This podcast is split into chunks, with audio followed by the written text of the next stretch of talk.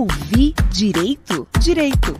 Ouvir direito. Direito. Direito. Ouvir direito? Ouvir Direito, o podcast do IDEC, Instituto Brasileiro de Defesa do Consumidor. Os planos e seguros de saúde naturalmente lidam com dados pessoais dos pacientes, na medida em que fazem autorização de procedimentos, auditorias, declarações de saúde, análise de diagnósticos, pagamento de honorários a médicos, entre outras operações. Mas como esses dados armazenados por companhias privadas estão sendo usados? porque a saúde é uma área muito sensível no que diz respeito aos dados pessoais. A Lei Geral de Proteção de Dados, que acaba de entrar em vigor, não só dialoga com as normas da ANS, que regula a saúde suplementar no Brasil, como também tem partes dedicadas aos dados de saúde. O uso indevido desses dados, bem como de dados de saúde armazenados em equipamentos como smartphones e smartwatches, pode trazer consequências aos usuários.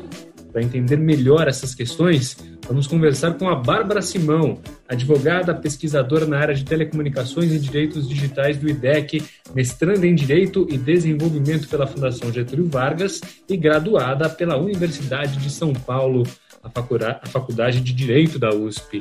Olá, Bárbara, tudo bem? Olá, tudo bem, Regi? Beleza. E vamos falar também com o Caio Machado, que é advogado e cientista social, sócio da Filhorini Advogados e doutorando pela Universidade de Oxford. Olá, Caio. E aí, tudo bom? Oi, Regis. Tudo bem? Boa tarde. Eu sou Regis Salvarani e o IDEC é o Instituto Brasileiro de Defesa do Consumidor, uma organização sem fins lucrativos pioneira na defesa de direitos de consumo no Brasil. O IDEC é independente de governos, empresas e partidos políticos. Ele atua na preservação e garantia de direitos, buscando alternativas para a prevenção e resolução de conflitos de consumo. Além da pressão política e do trabalho jurídico, pautando políticas públicas, o Instituto oferece documentos para a resolução de problemas que já ajudaram muitos consumidores a terem seus direitos reconhecidos. Para saber mais, acesse idec.org.br. Fique ligado aqui no nosso podcast e já aproveito também para convidar você que ainda não é associado para fazer parte do IDEC e fortalecer a luta pelos direitos dos consumidores. O Ouvir Direito, o podcast do IDEC, está começando. Bom, então vamos começar falando dessa questão dos dados pessoais e a relação deles com a saúde, né? Para começar, Bárbara, Conta para a gente assim o que são exatamente os dados sensíveis e quais são os dados pessoais de saúde. Os dados sensíveis, eles são uma categoria diferenciada dentro da lei de proteção de dados para aqueles dados que geram maior risco para os usuários e para as pessoas. Então, eles podem mais facilmente levar à discriminação dessas pessoas, eles podem identificar essas pessoas em qualquer lugar do mundo. Eles são dados sensíveis por isso, porque eles têm um maior risco e por isso é necessário que exista um maior cuidado das empresas né, e do poder público ao tratar esses dados, ao armazenar esses dados. Então, exemplificando aqui para vocês, são dados sobre origem racial ou étnica, dados sobre filiação partidária, dados sobre saúde, dados sobre orientação sexual, dados sobre genética é, e biometria também, né? Porque a biometria, ela, enfim, reconhecimento facial, tecnologias de identificação das digitais, elas são capazes de é, identificar uma pessoa, né, independentemente do número de RG, do número de passaporte, então em qualquer lugar do mundo essa pessoa pode ser identificada. E aí os dados de saúde, eles fazem parte dessa categoria, né, justamente porque eles podem gerar um constrangimento dessa pessoa, né, caso exista um vazamento de dados, caso exista uma utilização indevida. Então, a gente tem casos, por exemplo, né, recentemente, em fevereiro, aconteceu, até não visa um caso de vazamento de dados, que foi o e-mail de pessoas que eram usuárias de óleo de cannabis, então usuárias para fazer tratamento médico desse medicamento, elas foram expostas, o e-mail delas foi exposto. E isso gera um grande constrangimento para essas pessoas. Pode gerar discriminação caso esses e-mails estejam disponíveis facilmente. Então, é justamente por isso que é necessário maior cuidado né, um maior, uma maior atenção dessas empresas para tratar e utilizar esses dados. Assim, a, a, essência do dado pessoal é a discriminação, né? O, você quer tabelar quem que é quem. Você quer saber que o Caio calça, sei lá, 42. Você quer, por exemplo, se há uma mulher grávida no, lá no, na sua base de dados, você quer direcionar o tratamento certo a ela, por exemplo. Né? Então, o, o, fato de você ter dado pessoal, por essência, é que você quer, de alguma forma, gerar, separar, categorizar, agrupar pessoas. Né? A partir disso, a gente cria essa figura do, do dado pessoal sensível, justamente porque a, o nosso ordenamento jurídico estabelece alguns valores onde a discriminação é mais sensível, né? Uh, e é por isso que a gente cria uma, uma esfera de proteção um pouco maior, que é o que tudo que, que a Bárbara mencionou: origem racial, convicção religiosa e, e, tudo mais. Então, é possível se discriminar com base nesses critérios, mas aí a gente tem um crivo né, uh, maior. E faz sentido, porque a gente tem até historicamente uh, algumas questões de discriminação ilegais, né? nem toda discriminação é ilegal com base nesses critérios. E aí é, é, importante a gente ter esses valores em mente, porque isso passa também para a contratação de seguros de saúde, né? Porque a, a, gente coloca os consumidores, por exemplo, as pessoas em, em plano de, de igualdade, mas se a gente empoderar empresas, organizações para discriminarem com base em, em, alguns critérios, a gente pode acabar permitindo uma discriminação ilegal em massa. Então, a gente cria barreiras para isso, para de antemão prevenir alguma coisa que fira valores muitas vezes constitucionais. Que tipo de barreiras é, é possível criar? Porque, por exemplo, o, o que os planos de saúde fazem é analisar dados de um certo grupo para saber que preço eles vão colocar ou, ou se é, eles têm interesse em atender a esse grupo ou não. Não, não, não tem isso no mercado? Tem, tem isso. Agora, a gente cai muito em, em, qual é o critério. Há critérios em que a legislação permite e critérios que a legislação não permite, né? Por exemplo, a gente sabe mais ou menos como é que funciona o mecanismo de seguro, né? É, assim, o risco é diluído num grupo de pessoas, né? Então você sabe que tem gente ali que vai passar mal, que vai precisar de mais assistência, outros que vão precisar de menos, mas isso acaba juntando tudo num bolo e todo mundo vai pagar mais ou menos uma fração parecida mas as seguradoras, por exemplo, podem fazer uma correspondência com a idade, né? Isso, isso é muito comum. Meu seguro de vida é muito mais barato que o seguro de vida do, do meu avô, né?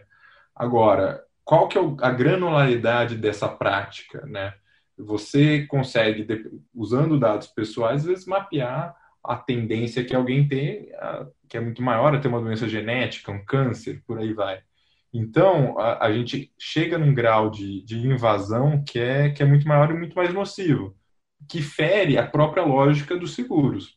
Né? A partir do momento que você consegue identificar quem que é o maior risco e tirar eles do grupo, você não está mais eh, diluindo o risco entre o grupo, você está só selecionando quem é mais interessante e cobrando deles. Né? A questão, né, é o quanto isso pode ser considerado ético, considerando que é uma utilização de dados de saúde, e o quanto, né, esses planos podem fazer isso ou não, considerando que a própria atividade deles, o próprio modelo de negócios deles, é baseado nesse risco e nessa distribuição do risco entre, né, os consumidores. Cada um paga lá uma parcela para ter acesso a um conjunto de serviços e se ver ali garantido né, que ele vai ter determinado atendimento. Então, o quanto é ético, o quanto é justo a gente deixar para que pessoas que tenham um determinado risco maior, é, que elas paguem mais caro determinados planos de saúde. E aí, enfim, na Lei Geral de Proteção de Dados, esse caso ele foi mais ou menos resolvido, porque existe uma vedação a esse tipo de utilização. Então, existe uma vedação que é, planos, seguradoras utilizem dados de saúde, informações sobre saúde, para fazer esse tipo de precificação. Agora, o quanto isso está sendo cumprido ou não, ainda não se sabe, ainda a gente não tem tanta informação, existe muita opacidade e, e existe essa desconfiança de talvez que seguradoras, que empresas estejam fazendo esse tipo de atribuição. Até ano passado aconteceu um caso é, que daí teve uma certa participação em que uma empresa conhecida até chamada Doutor Consulta, né, que oferece consultas médicas a preços mais baratos, ele, o executivo né, dessa empresa falou que estaria fazendo um score de saúde, uma pontuação de saúde, com base em todas as informações de todos os clientes que eles já, já reuniram, a, enfim, desde que a empresa surgiu. Essa afirmação gerou bastante preocupação, né, dado que isso era realmente vedado por lei. Então, a gente até enviou uma carta para o doutor consulta e eles responderam falando que não, aquilo tinha sido mais uma extrapolação do que necessariamente que isso iria acontecer. E a própria ANS, também, a Agência Nacional de Saúde, também respondeu para a gente falando que aquilo era realmente vedado pela legislação e que eles iam é, atuar nessa fiscalização né, desses planos. Mas é por isso que é importante assim que a gente que exista uma fiscalização, porque muitas vezes isso vai fugir do controle né, das pessoas, dos cidadãos que estão ali individualmente lidando com aquilo. Então, é, é, bastante importante que isso seja realmente investigado, né, que essas práticas sejam auditadas e que isso venha a público. Eu acho que tem uma segunda camada de complexidade aí, que é a seguinte: de fato, a empresa pode vir a público e dizer que ela respeita a legislação. A gente já tem um problema no nível de fiscalização, que é algo que a, a Bárbara suscitou talvez agora com a Autoridade Nacional de Proteção de Dados a gente tem um pouco mais de eficácia, né? E, e enfim, a gente tem uma pressão maior pela, por transparência das práticas. Mas eu acho que tem um, um problema que é o segui seguinte: é, a gente pode ter o que a gente chama de proxies, né? Que é, é você não está usando o dado diretamente, mas você acaba usando através de análises, uh, e aí é uma discussão que vem muito na, na inteligência artificial na saúde, por exemplo, você consegue obter aquela informação sem, sem pedi-la diretamente. Então, por exemplo, você pode estimar a renda de uma pessoa, às vezes olhando o CEP e alguns outros dados, né? Então, ainda que você não tenha uma discriminação, às vezes, diretamente, porque a pessoa tem uma renda baixa, ela ganha um salário mínimo, você pode acabar discriminando a pessoa porque ela está no CEP tal, no bairro tal. Né? Isso pode acontecer com a saúde também beleza, a pessoa nunca forneceu que ela tinha problemas respiratórios, etc. Mas ela está num bairro super pobre, que está na beira, sei lá, na, na, beira de uma, de uma rodovia movimentada, e aí você tem uma incidência ali muito maior de doenças respiratórias, entendeu? Isso pode ser computado e pode ser usado para fazer essa discriminação por via indireta. E essa fiscalização é muito mais difícil. Quer dizer, qual é a garantia de que as normas não estão sendo contornadas com técnicas de, de análise, né, de inteligência artificial e, e por aí vai. E o SUS? Vamos falar um pouquinho do SUS? O SUS tem dados de saúde de milhões e milhões de brasileiros, né? Qual que é o risco, por exemplo, desses dados vazarem de alguma forma e chegarem a ou a, a usuários maliciosos ou a usuários privados mesmo que usem para te dar proveito em seus negócios? Existe um, um risco que é quando a gente está falando de segurança da informação, é o que fica mais evidente, assim, que é justamente da segurança mesmo desses dados. Então, se, por exemplo, informações do SUS vazarem, lá tem CPF dessas pessoas, lá tem nome dessas pessoas, lá tem, enfim, informações que realmente identificam elas. E aí, isso pode gerar operações fraudulentas, pode gerar bastante dor de cabeça depois em relação à aquisição, por exemplo, de crédito no nome dessas pessoas, que é uma coisa que tem acontecido muito, né, esse tipo de fraude, né? Então tem muita gente que sofre com fraudes e que às vezes se vê presa num ciclo assim, porque uma vez que esse dado ele está nas mãos de terceiros, às vezes é difícil de você conseguir realmente rastrear quem está fazendo isso e minar essa prática de uma vez por todas. Então, é bastante importante esse nível de segurança mesmo com essas informações pessoais. E, para além disso, também tem a questão que é, bom, as informações do SUS vão revelar questões sobre a saúde dessas pessoas. Então, às vezes, doenças que elas têm, doenças crônicas, às vezes até doenças que possam ter algum tipo de, enfim, de constrangimento ligadas a elas, né? Então, é, o vazamento dessa informação pode gerar uma situação bastante desagradável no sentido dela se ver exposta, dela se ver constrangida. Concordando muito com o que a Bárbara falou, eu acho que até antes da gente entrar nessa discussão, acho que a gente tem que pensar assim, qual que é o valor desses dados do SUS? O SUS é uma estrutura e uma logística do tamanho do país inteiro, né? Então, você vai no interior de Rebimboca da Parafuseta do Norte, entendeu? E tem uma médica lá o assistente dela vai ter acesso ao prontuário da pessoa que está sendo atendida, né? E, conforme a gente consegue concentrar isso, o sistema ganha em eficiência. E eficiência não é pouca, tá? No, na, na Europa, é, a França passou uma lei de dados abertos e um dos maiores louros deles, né? Eles se vangloriam justamente de conseguir disponibilizar os dados de saúde deles, que é uma coisa assim, 600, 700 mil. A gente está falando de uma população inteira que pode cair uh, no DataSUS. Né? Então, o valor disso para a exploração econômica é gigantesca, passando desde a inovação, toda pesquisa tecnológica passa por enormes bases de dados, né, que, que vão ser usados para treinar algoritmos, até, enfim, isso é um, é um ativo muito valioso, mas que nas mãos erradas pode ser muito danoso, né? Então, o assistente lá da Rebimboca da Parafuseta do Norte pode ver que uma pessoa teve bereba, tá? E pode publicar isso na rede social, isso pode viralizar, isso vai ser um constrangimento enorme. Isso, assim, sendo muito, muito, até uma brincadeira aqui, né? Mas para dar um exemplo mais corriqueiro, uh, isso, essas informações podem ser usadas para para utilidades, para finalidades diversas, constranger as pessoas, promover fraudes, né? Uh, até atividades econômicas violando a legislação sem consentimento. Então, é, é algo muito rico que pode ser usado para o bem, mas também é algo que, sem o devido controle, pode ser uma ameaça para uma população inteira. Né? Inclusive, no, dentro do escopo do que a gente estava falando, para discriminação. Né? Você já sabe que a pessoa tem uh, uma doença, então você inventa uma desculpa para não vender o plano de saúde para ela. Né? Uh, o dano é difícil a gente medir a priori, mas ele pode ser muito, muito grande. Ouvir Direito, o podcast do IDEC. Vamos falar um pouquinho de telemedicina? A pandemia impulsionou a oferta e o uso dos serviços de telemedicina. As operadoras dizem que os pacientes ganharam muito com isso, porque dessa forma eles passaram a ter, por exemplo, laudos de exames e diagnósticos sem ter que ir a hospitais ou a consultórios. Qual é a avaliação de vocês sobre a telemedicina, da forma que está sendo implantada aqui no Brasil e que cresceu muito agora durante a pandemia da Covid-19? E que cuidados os pacientes precisam tomar com isso?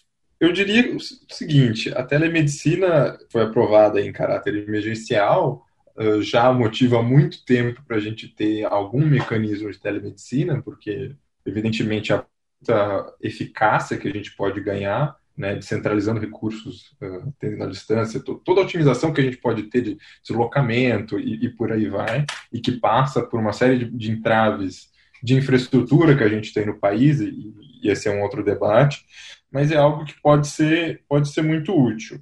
Mas é importante ressaltar que a telemedicina não é uma chamada por WhatsApp, né? Ela não é ou Zoom ou, ou o que for, por mais que às vezes você consiga aproveitar algumas funcionalidades para conseguir uma assistência de saúde ali.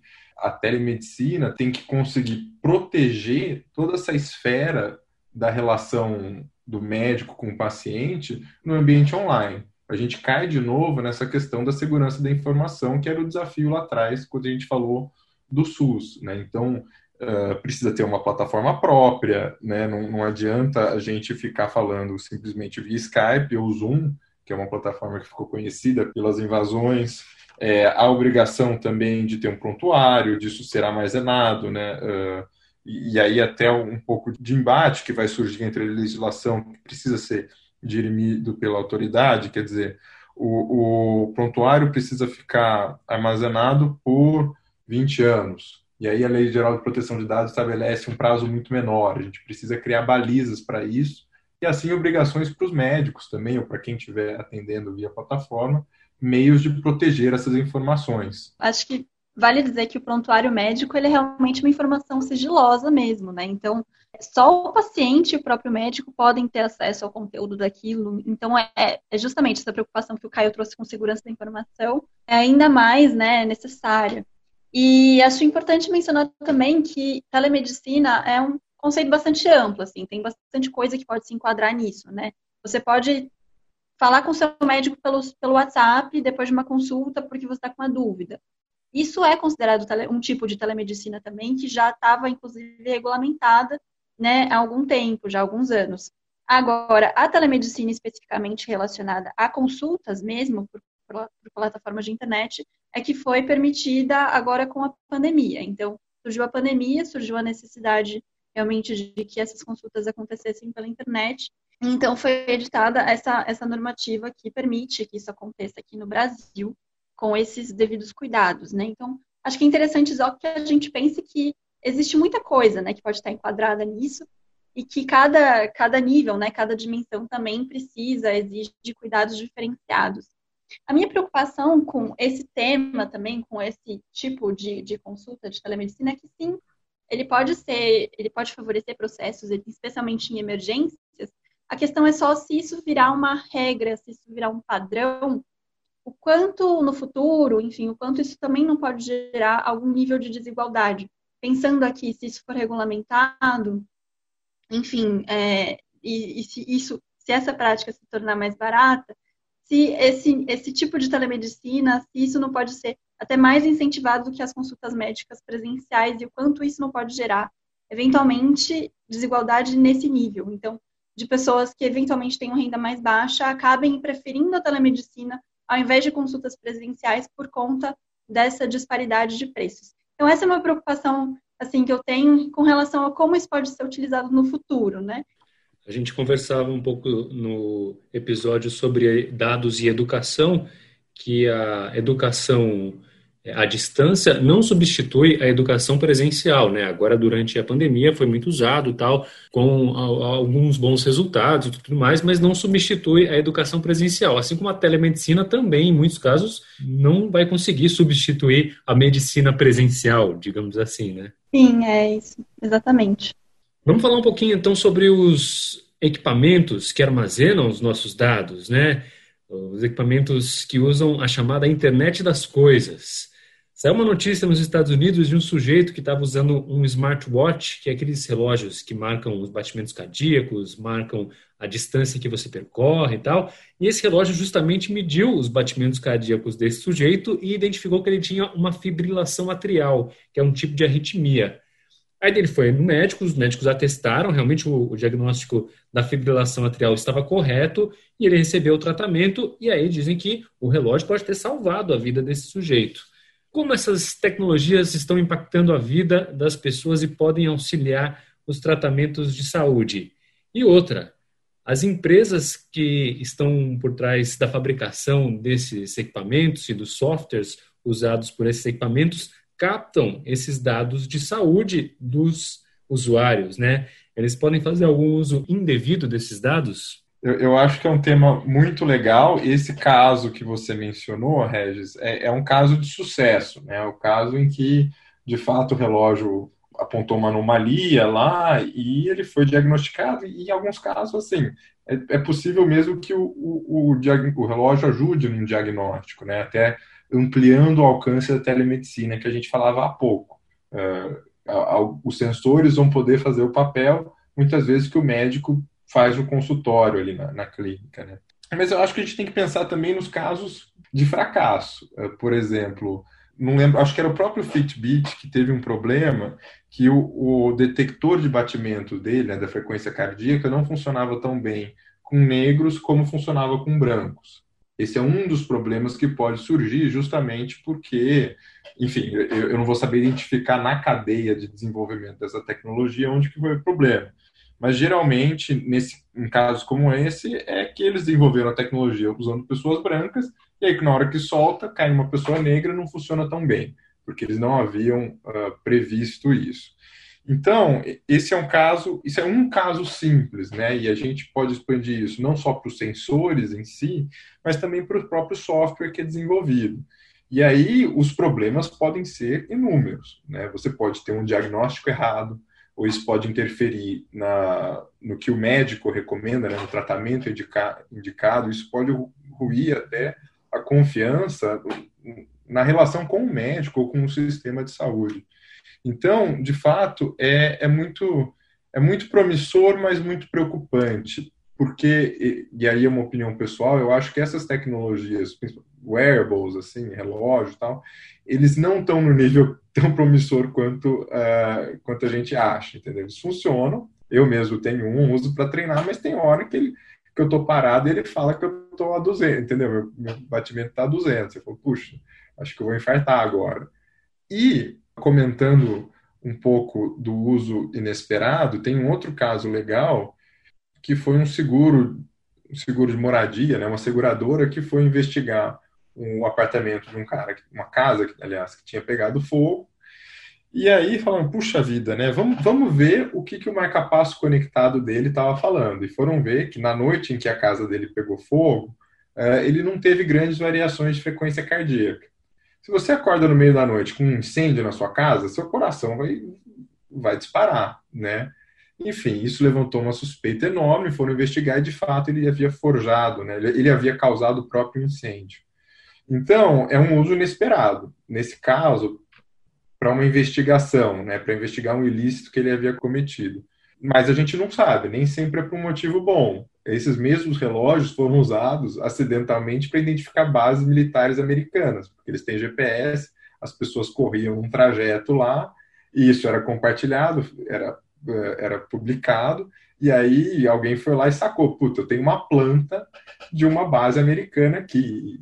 Enfim, os usos inesperados dos dados são muitos, muitos, muitos, e é por isso que eu acho que a gente precisa de fases de, de controle e vigilância muito exaustivas para a gente ter uh, noção do impacto que esses dados vão ter, não só na saúde das pessoas, mas também, muitas vezes, na esfera econômica, pessoal e, e por aí vai.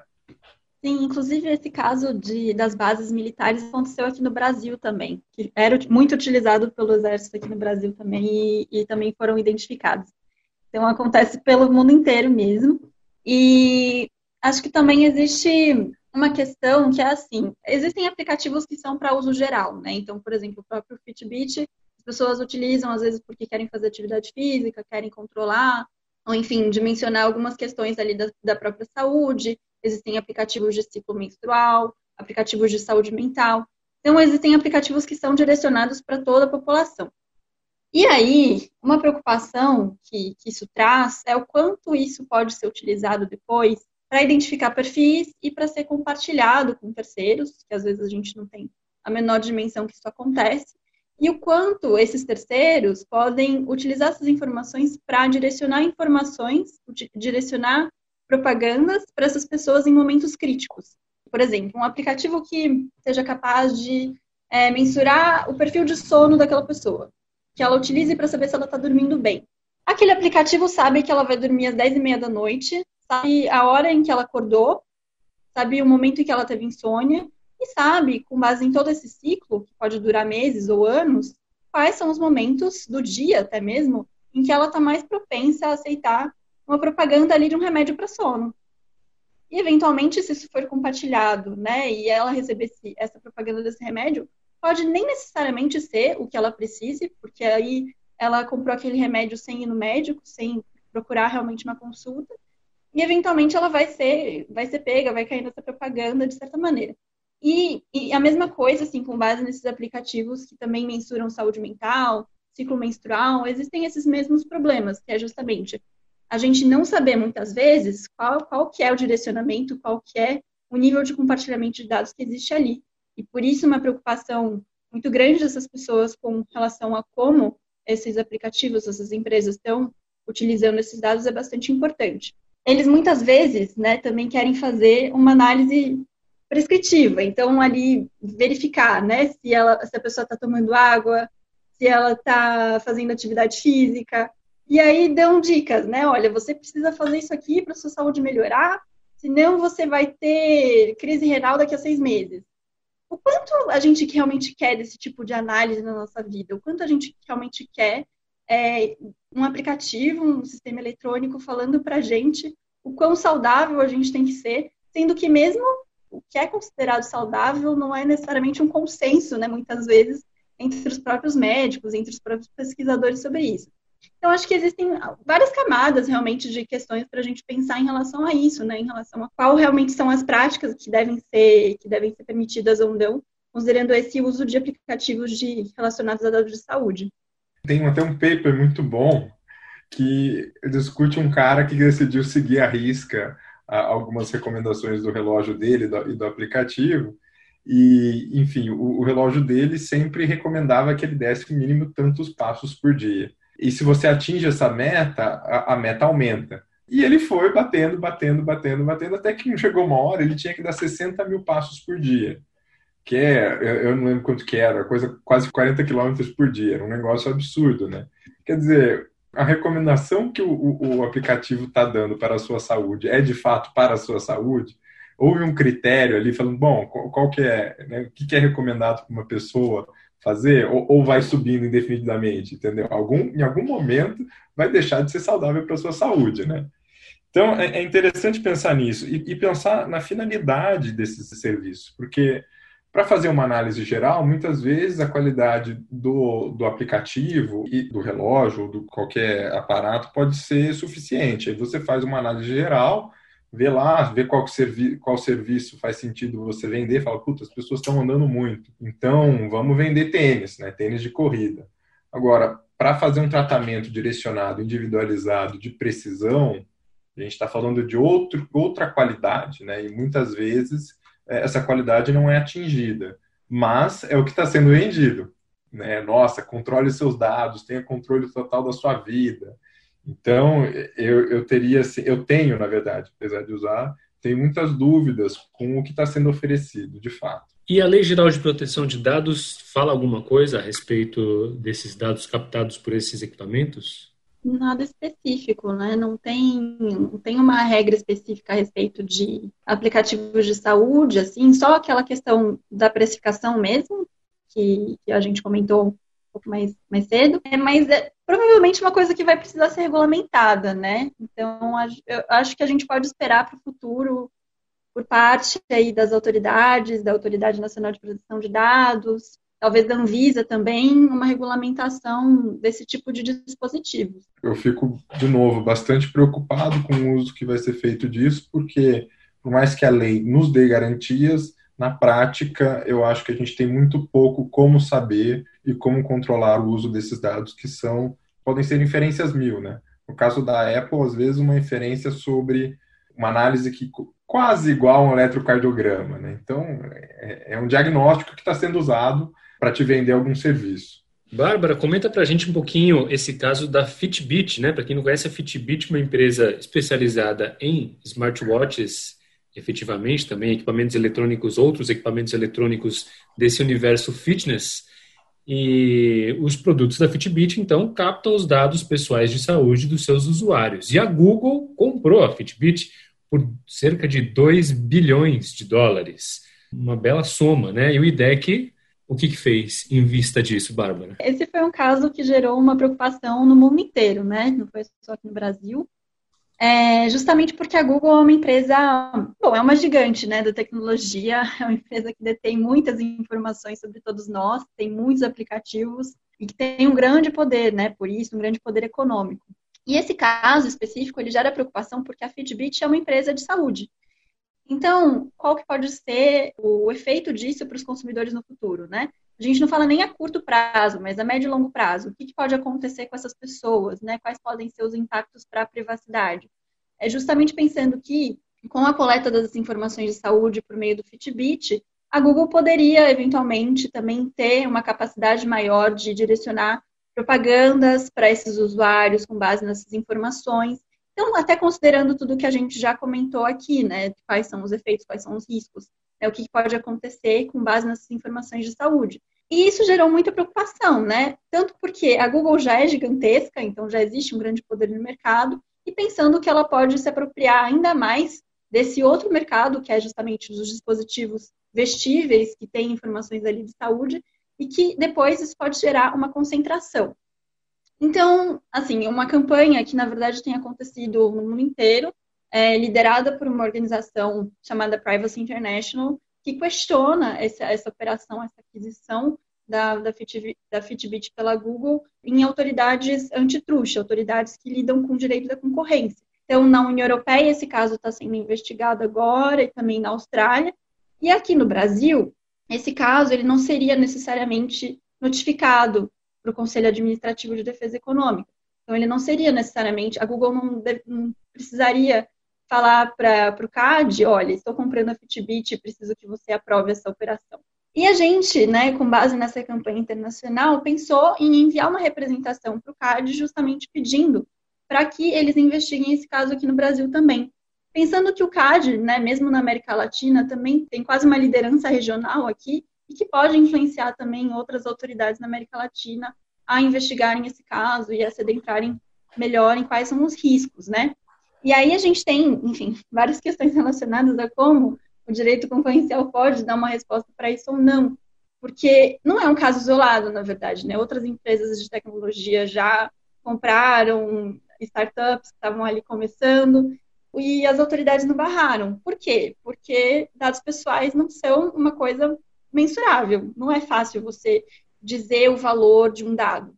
Né? Então, justamente por isso que essas autoridades têm uma dificuldade, que é uma dificuldade ali de, de ferramentas do direito mesmo, de ferramentas do que elas estão acostumadas a, a lidar e, e decidir em como realmente lidar com esse tipo de caso. Existe uma visão sobre o bem-estar do consumidor que se baseia muito no preço das coisas. Então, se diminui o preço para o consumidor final, aquilo é considerado positivo. Mas a questão é justamente essa, né? Nas, nas, tecnologias, nas plataformas, a maioria das coisas não tem preço, elas são de graça. A gente usa essas redes sociais de graça, a gente usa esses aplicativos de graça. E aí o preço deveria ser mensurado com base nos dados. Mas como fazer isso? E aí justamente existem essas questões que a gente tem pensado, né? Vários pesquisadores têm pensado, as, as próprias os próprios membros né, do CAD, dessas autoridades, têm é, pensado em como realmente mudar esse paradigma, né, mudar esse paradigma teórico para pensar ali para o futuro e pensar em como lidar com esse tipo de, de caso. É, é interessante ver como as grandes empresas de tecnologia estão fazendo uma, um movimento muito grande, investimentos gigantescos, justamente para entrar no mercado da saúde. A própria Apple, né, o presidente da Apple, já declarou, acho que há uns dois anos, que o, o foco do, da Apple no futuro é o mercado de saúde, né, de, de health tech, e, e, que eles acreditam que a rentabilidade desse setor vai ser muito maior do que, do que eles tiveram com a venda do iPhone. Né? Então você vê quão promissor é isso. E a gente percebe na, na, na cadeia de, de, produção, entre aspas, do mercado da tecnologia, a gente, a gente vê uma certa segmentação entre as empresas. Então, a Apple está investindo muito nos, nos devices, né, nos aparelhos em si. A Google nos dados, em concentrar quantidades absurdas de dados. Uh, Microsoft no desenvolvimento de inteligência artificial, a IBM também nesse campo. Microsoft em, em computação em nuvem. Então, o que, que a gente percebe? Que, de certa forma, há uma, uma divisão ali de mercado entre as grandes empresas. Elas estão comprando menores a rodo, a Google tem comprado muitos hospitais nos Estados Unidos. Um dos escândalos recentes é o chamado Project Nightingale, que eles compraram acho que 50 milhões de entradas né, de, de usuários, e na verdade o acervo deles é muito maior. Eles compraram uma empresa de tecnologia de inteligência artificial voltada para a saúde no Reino Unido, fez parcerias diretas com um monte de hospitais, então é, o, o, valor dos dados de saúde é realmente gigante, é algo que permeia né, a nossa vida inteira, assim, tudo vira dado de saúde. Inclusive, eu, eu, vejo isso como uma das falhas da LGPD e da GDPR também, porque a inferência sobre saúde, você pode ter inferência sobre saúde a partir de dados pessoais comuns. Então, eu estou falando isso porque é muito preocupante ver essa movimentação tá? É, elas são empresas gigantescas, têm capacidade de sair comprando, adquirindo justamente o dado pessoal, e aí isso vai ser o lado para quê? A gente não tem um, uma clareza, em muitos casos a Google foi na base do jornalismo investigativo que a gente descobriu que a Google estava fazendo essas, aquisições, né? Então é uma concentração de poder não só de mercado diretamente, mas também um poder de interferir diretamente no, comportamento dos consumidores e das pessoas, né? Eh, dos usuários, a gente não está falando só de consumidor, em escalas sem precedentes. E até para nós no Brasil há uma relação interessante aí, que é um, um, colonialismo de dados, quer dizer, eles podem adquirir dados mais facilmente, onde você tem menos proteções, menos leis. E aí esses dados são usados para treinar os algoritmos deles, que depois é vendido de novo para esses países que coletam mais dados enfim, é, tem uma relação aí de, de, concentração de poder, não só concorrencial, mas para algo que até a gente não tem uma definição muito boa, é, muito, muito grande. Isso é um problema global.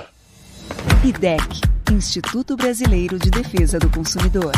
Tem uma questão ligada a dados e à saúde que há muito tempo já as farmácias pedem para que os clientes deem o seu CPF, façam um cadastro, porque isso vai te habilitar alguns descontos e tudo mais. Perguntam se você tem plano de saúde. E a gente não sabe muito bem por que, que a farmácia quer o CPF, até que você recebe uma oferta da farmácia é, ofertando aquele, justamente aquele remédio que você costuma comprar e a farmácia diz, ah, acho que o teu remédio está acabando. Pô, como é que você sabe que o meu remédio está acabando? Enfim, como é que está essa questão dos dados usados por estabelecimentos como farmácias, por exemplo? Acho que esse caso do, do CPF nas farmácias ele tem muito a ver com essa falta de transparência que a gente comentou, né, a respeito de como esse mercado lida com dados pessoais das pessoas.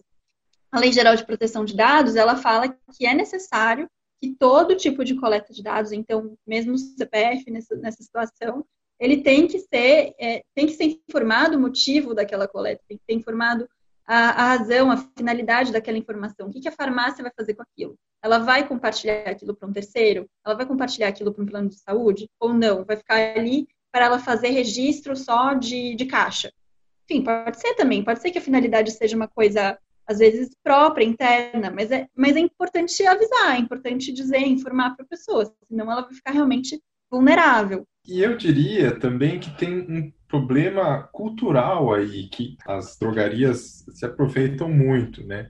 o problema da privacidade e da proteção de dados simplesmente não passa pela nossa cabeça, não é algo que foi criado. Diferentemente, por exemplo, da União Europeia, onde já no final da década de 70 havia uma preocupação uh, com a proteção de dados. A França passou sua primeira lei de, de, de proteção de dados no final da década de 70, porque alguém, o governo quis fazer uma base de dados de pessoas do CPF mais ou menos, né, de pessoas presas. Nossa, foi um escândalo nacional.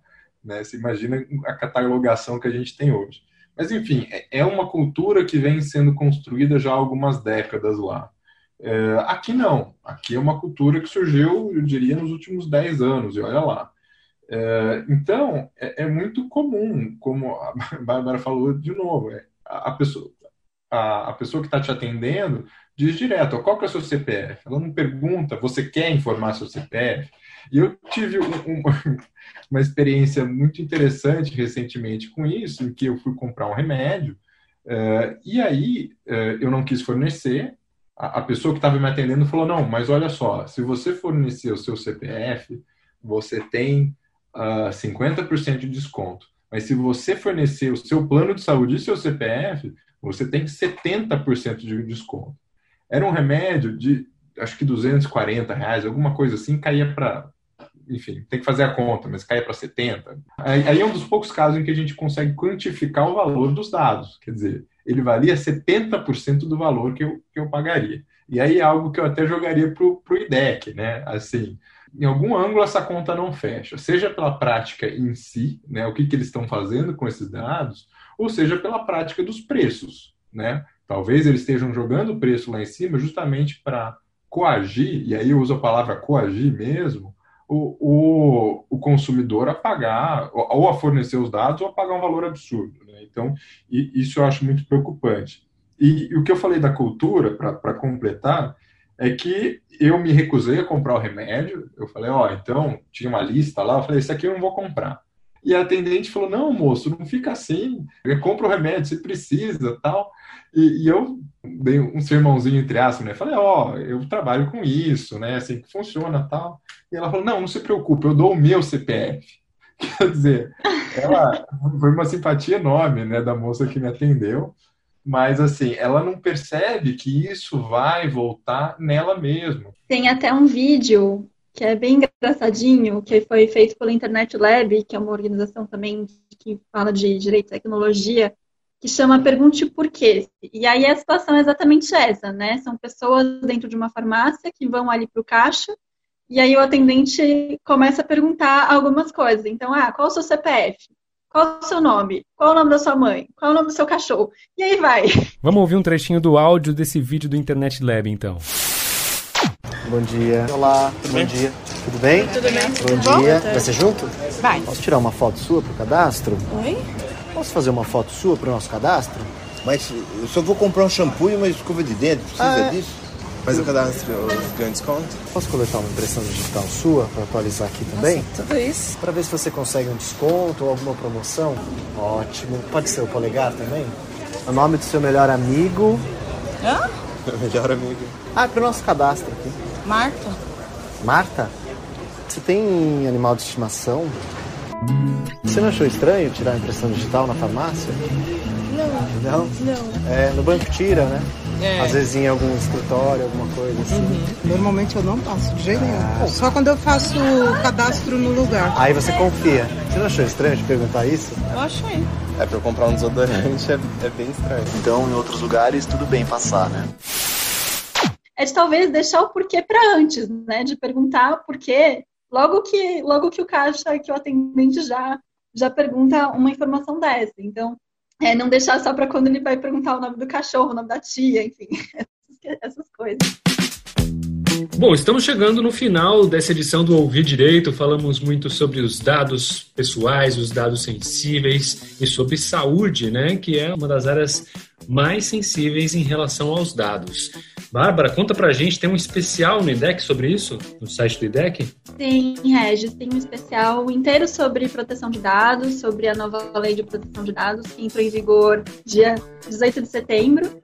É, e lá a gente conta né, o que, que, muda na vida das pessoas, quais são os principais direitos, o que, que pode ser garantido, o que, que a pessoa pode, para quem a pessoa pode recorrer em algum caso de vazamento de dano. Então, são informações ali que a gente considerou essenciais para passar de uma maneira didática para todo consumidor, toda pessoa que tiver alguma questão em relação a isso. www.idec.org.br barra dados pessoais. Essa coisa dos dados a gente vinha falando que é muito recente, né? As pessoas não estão acostumadas a prestar atenção nisso e até eu vi uma comparação interessante que é, essa LGPD, a Lei Geral de Proteção de Dados, é mais ou menos como um código de, de, de defesa do consumidor, né? A gente tá, vamos começar a nos preocupar com isso agora, né? Então, tem muito, muito assunto para tratar a esse respeito, né? Sim, tem bastante coisa. E coisas que às vezes as pessoas ainda não estão acostumadas, né? Como, por exemplo, portabilidade de dados. O que, que é isso? Não vou dar spoiler aqui, a pessoa vai ter que procurar no site para ver é isso, mas tem lá, dizendo, explicando o que, que ela vai conseguir fazer com isso. Caio, muito obrigado pela sua participação aqui no nosso Ouvir Direito. Prazer receber, bater esse papo contigo. Quem quiser conhecer mais o seu trabalho, as suas pesquisas, como é que faz? Legal, Regis. Eu queria primeiro agradecer o, o, papo aqui, foi muito bom com você e, com a Bárbara. Bom, jogando meu nome, Caio Vera Machado, no, no, Google deve aparecer bastante coisa, artigos de opinião, até alguns sobre, sobre saúde especificamente. É, eu publico meu trabalho principalmente no Twitter, no arroba CaioCVM.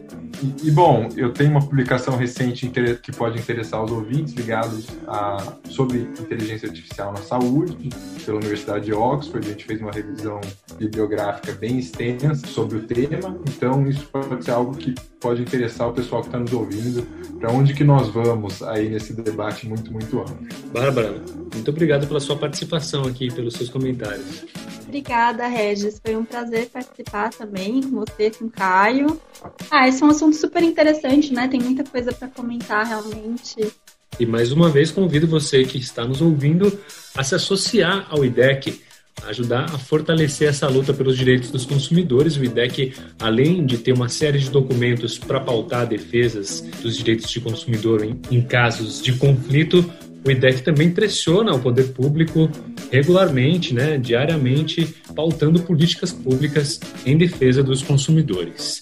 Eu sou Regis Salvarani, muito obrigado a você que nos ouviu até aqui. Esse é o Ouvir Direito. Ouça também as outras edições desse podcast, disponível no site do IDEC e também nos agregadores. Valeu, até a próxima. Ouvir Direito? Direito. Ouvir Direito. Direito. Direito. Ouvir Direito? Ouvir Direito, o podcast do IDEC, Instituto Brasileiro de Defesa do Consumidor.